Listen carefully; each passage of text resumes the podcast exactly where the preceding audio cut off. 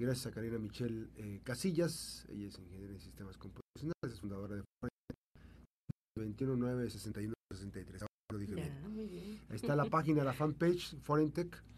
Eh, esta mañana vamos a platicar eh, precisamente sobre la ley, la iniciativa de ley de, federal de ciberseguridad. ¿Ya fue presentada, Karina? ¿Cómo estás? Muy buenos días. Hola, muy buenos días. Eh, sí, la iniciativa ya, ya está presentada, de hecho ya se puede consultar en la página de la Cámara de Diputados. Se sigue trabajando en ella, esperemos que ya a finales de este año, así es, a finales de este año ya queda aprobada para que en el, en el 2024 entren con todo en este sentido. Eh, bueno, me gustaría comentarte un poquito y comentarle a, la audiencia que nos escucha un poco del antecedente, cómo es que surge esta ley. Obviamente, pues cada, cada que estamos aquí platicando, hacemos ver que, que en temas de, de, regulación y de reglamentación estamos un poco atrasados. Nos falta por ahí trabajar en ese tema. Muy atrasados. Muy atrasados. Pero bueno, ya desde hace aproximadamente 15 meses se empezó a trabajar esta, esta iniciativa en donde, bueno, surge, surge a través de un ataque. Sucede que en la Cámara de Diputados, eh, más de 100 diputados ahí en, en, la Ciudad de México fueron víctimas. Fueron víctimas de, de un hackeo a su sistema de mensajería. Fueron 100 diputados los, los que fueron ahí afectados, así es. Y esto sucedió en diciembre de 2021. Entonces, a raíz de esto y como ellos fueron los principales afectados, se reportó a la Secretaría de Gobernación y se le solicitó que a la seguridad informática se le, se le considerara como un tema prioritario ahí es cuando se dieron cuenta por fin de la importancia que tiene este tema. Entonces, bueno, a raíz de, de, este hackeo a su sistema de mensajería, eh, servicio de mensajería, perdón, dijeron, bueno, ok, esto le pasó a los diputados, vamos haciendo como una evaluación a todas las dependencias que tenemos nosotros.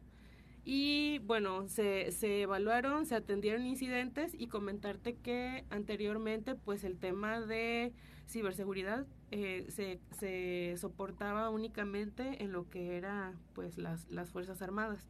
Mm. Ya después... Que, también les tocó. sí, así es. Entonces, pues esto es un poco el antecedente. El inicio de los trabajos, fíjate, esto fue en diciembre de 2021, pero se empezó a trabajar sobre el tema de la iniciativa hasta febrero de 2022, el 25 de febrero, febrero de 2022 es cuando realmente ya se empezó a hacer reuniones con expertos, entre los mismos diputados y demás. Eh, y la está impulsando la Comisión de Innovación de la Cámara, así como la Comisión de Tecnología del Senado. Ahí quien la va encabezando es el diputado Javier López Casarín, que es el, el encargado del tema este de innovación y tecnología. Este proceso obviamente que eh, no es cualquier cosa, digamos. Eh, hay, siempre se polemiza en temas políticos, ¿no? Sí, claro. Pero eh, hay, un acto, hay una acción innegable que es la vulnerabilidad en la que estamos expuestos todas y todos. Así es. Desde las cuentas bancarias, desde, la, desde el registro de personalidad, ¿cómo se llama esto? De la identidad, o sea, el robo de identidad. Hay muchísimas cosas que se tienen que atender, Karina. Así es, son bastantes las cosas que se deben de atender y bueno, esta ley, esta iniciativa de ley, perdón, pues lo que busca es eh, darle el soporte necesario a lo que tiene que ver con los, con los delitos informáticos o los ciberdelitos. Pero obviamente se busca también tener una corresponsabilidad. Si busca, si busca la, la protección de los datos de los ciudadanos, pero también como ciudadanos, lo que hemos venido mencionando todo el tiempo, debemos de ser responsables y saber que todo lo que nosotros manejamos en las redes es información que queda expuesto a todo el mundo. Las fotos que subimos de nuestros niños, las fotos personales, dónde estamos, qué compramos, qué hacemos y demás, todo eso pues son datos personales y son pues material que le podemos dar nosotros a los a los Lo ponemos al alcance de los Así es, nos ponemos ahí de pechito para que puedan hacernos cosas. Entonces, bueno, ¿Qué es lo que, lo que busca esta iniciativa? principalmente pues la protección de los datos personales. Lo que te decía, una corresponsabilidad, pero obviamente pues si ya te ves afectado, dar darte una certeza de que algo algo justo va a pasar con eso que te hayan hecho. Hay un eh, ah, perdón, sí, continúa, continúa para terminar okay, pregunta. También pues elevar los ciberdelitos al fuero federal, ¿con qué intención? Obviamente pues ya al elevarlo al fuero federal pues ya tiene un soporte mayor. Y después de esto, una vez este, aprobada esta iniciativa de ley, ¿qué sucede? Al segundo año de su aprobación se va a formar una agencia. Así como una, una agencia nacional de ciberseguridad. ¿Qué es lo que va a permitir? Pues entonces sí, poder atender los delitos que, que acontecen aquí, pero generalmente, o si no es que te puedo decir que todas las veces, si, te, si tú eres afectado aquí en Colima, víctima, víctima obviamente tú, la persona que te afectó no está aquí. O sea, es muy difícil que, que suceda. No es común. No es común. Ah, incluso puedes, puedes verte afectado por alguien que está en otro país. Entonces, ya una vez formada la agencia, lo que permite es eso, o sea, entre agencias, poderse comunicar y poder dar un seguimiento al, al delito que te hayan cometido. Este, Ahora bien, en el caso específico, ¿hay forma de enriquecer esta, esta iniciativa? ¿Hay canales de comunicación para accesar y decir, oigan, contemplen esto, oigan, contemplen otro? ¿Hay un foro? ¿Hay una, sí, de hecho todo esto se ha trabajado con foros. Ahí hemos estado participando también en ese tema. Forentec participa y otras así empresas es, que y están otras en el empresas que, que, están pues eh, aquí a nivel nacional. Eh, en tema de asesoría, entonces, este, bueno, comentarte que sí, no es algo que estén trabajando ellos con ocurrencias, sino que se ha, venido aportando para que realmente se quede robusta. Así es, y pueda pueda ser de, real impacto. Así es. Ahora, eh, ¿algún dato adicional, algunas cosas adicionales? Sí, comentarte, pues, una, que todos somos vulnerables. Quien, quien pueda decir que no ha sido afectado por un ciberdelito, espérenlo próximamente. A todos nos puede pasar, la verdad. Estamos expuestos. Todos, todos estamos expuestos. En, a nivel de empresas, aquí en, en México, nueve de cada diez empresas han sido afectadas por un ciberataque. Y generalmente en las... Repite eso, por favor. Nueve de cada diez empresas han sido afectadas por un ciberataque y generalmente se dan cuenta de ello cuatro, meses cuatro meses después de que, ya, estuvo expuesta toda la información. así es. Entonces, nunca, no, es, no nunca, pero es muy difícil que de manera inmediata puedan notarlo. Y pues ese, ese, esa empresa que queda libre, lo que te decía, mm. pronto puede llegar.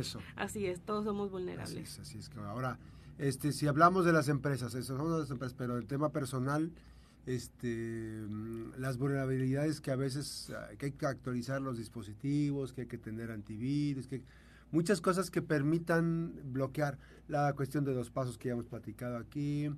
El tema, eh, a mí me acaba de sorprender, me dijo algo, Karina me reveló, este, de un caso local, que evidentemente no podemos exponerlo, pero eh, con las particularidades y las características, yo haría una campaña, y voy a hacer una campaña este, un día sí y el otro también, de no compartir imágenes personales, de no compartir información personal eh, a través de imágenes, de videos, porque, mm, bueno, lo único que va a llegar a esto es, a, que usted le dé las herramientas a alguien, este, le abra la puerta de, no solamente de, su intimidad, sino de toda la, vulnerabilidad, la identidad, ¿no? Así expuesta a una persona y mandan imágenes íntimas, que yo no tengo nada en contra de ese tipo de cuestiones, pero ahora pues ya no debe ser una, un común denominador, como una muestra de amor, como una muestra de, de, este, de fidelidad, ¿no? Así o sea, son cosas que ya no se pueden hacer, porque esto queda expuesto. Y evidentemente no le quiero este, dar más las noticias, pero si usted está pensando en que ya mandó material, ese material fue, puede formar parte de un OnlyFans. Sí. De un OnlyFans que esté reportándole recursos e ingresos a una persona y que usted está expuesta. Es el que estar expuesta el que, el que gane alguien dinero no es, no es tanto problema, digamos, porque. Pero el tema es que usted le está dando la oportunidad a otras personas sin que le pidan su consentimiento de este, exponer su material, exponer su pack, exponer sus fotografías íntimas, producto de un acto de amor que yo no entiendo un acto de amor de esa manera, ya no deben ser así, ¿no? Y eh, esta iniciativa eh, quizá va a ayudar en muchas cosas, ¿no, Karina? Sí. Pero, en, pero si nosotros les abrimos la puerta de nuestra identidad, de nuestras particularidades muy específicas, difícilmente va a ser un camino muy tortuoso, ¿no? Por eso hay que cerrar eh, todos los accesos posibles al, robo, a la vulnerabilidad cibernética. De la ciberseguridad es importantísimo. Ya estoy, estoy hablando así muy como asesor, pero me parece que es importante reflexionar eso, Karina. Sí, así es, eh, verlo de una manera diferente. Eh, no, no porque sea el Internet, no porque estés ahí, puedas compartir y demás, lo, pueda, lo puedes hacer libremente. Obviamente, puedes hacerlo, no debes hacerlo. Es como pensarlo como si, estu si fuera tu casa. Si fuera tu casa, no vas a dejar entrar a tu casa a cualquier persona no le vas a platicar a cualquier persona asuntos personales, no le vas a mostrar fotos a cualquier persona que tenga eh, de tu casa. Entonces, verlo así, este, el teléfono puede ser como como equipararlo a eso, ¿no? Decir, lo que tengo yo aquí es. relativo como si yo le diera acceso a alguien a mi casa, abrirle la puerta y decir, mira, aquí está, esto es todo lo que tengo aquí y haz con ello lo que quieras. Entonces ser un poquito, no un poquito, mucho más, mucho más celosos con lo que son nuestros datos personales y toda la información que, exponemos. Así es. Eh, estoy tras dos casos importantes sobre el robo de identidad. Una de ellas está eh, siguiendo un juicio para recuperar su identidad. Increíble. en México, pero está tratando de recuperar su identidad. Así es.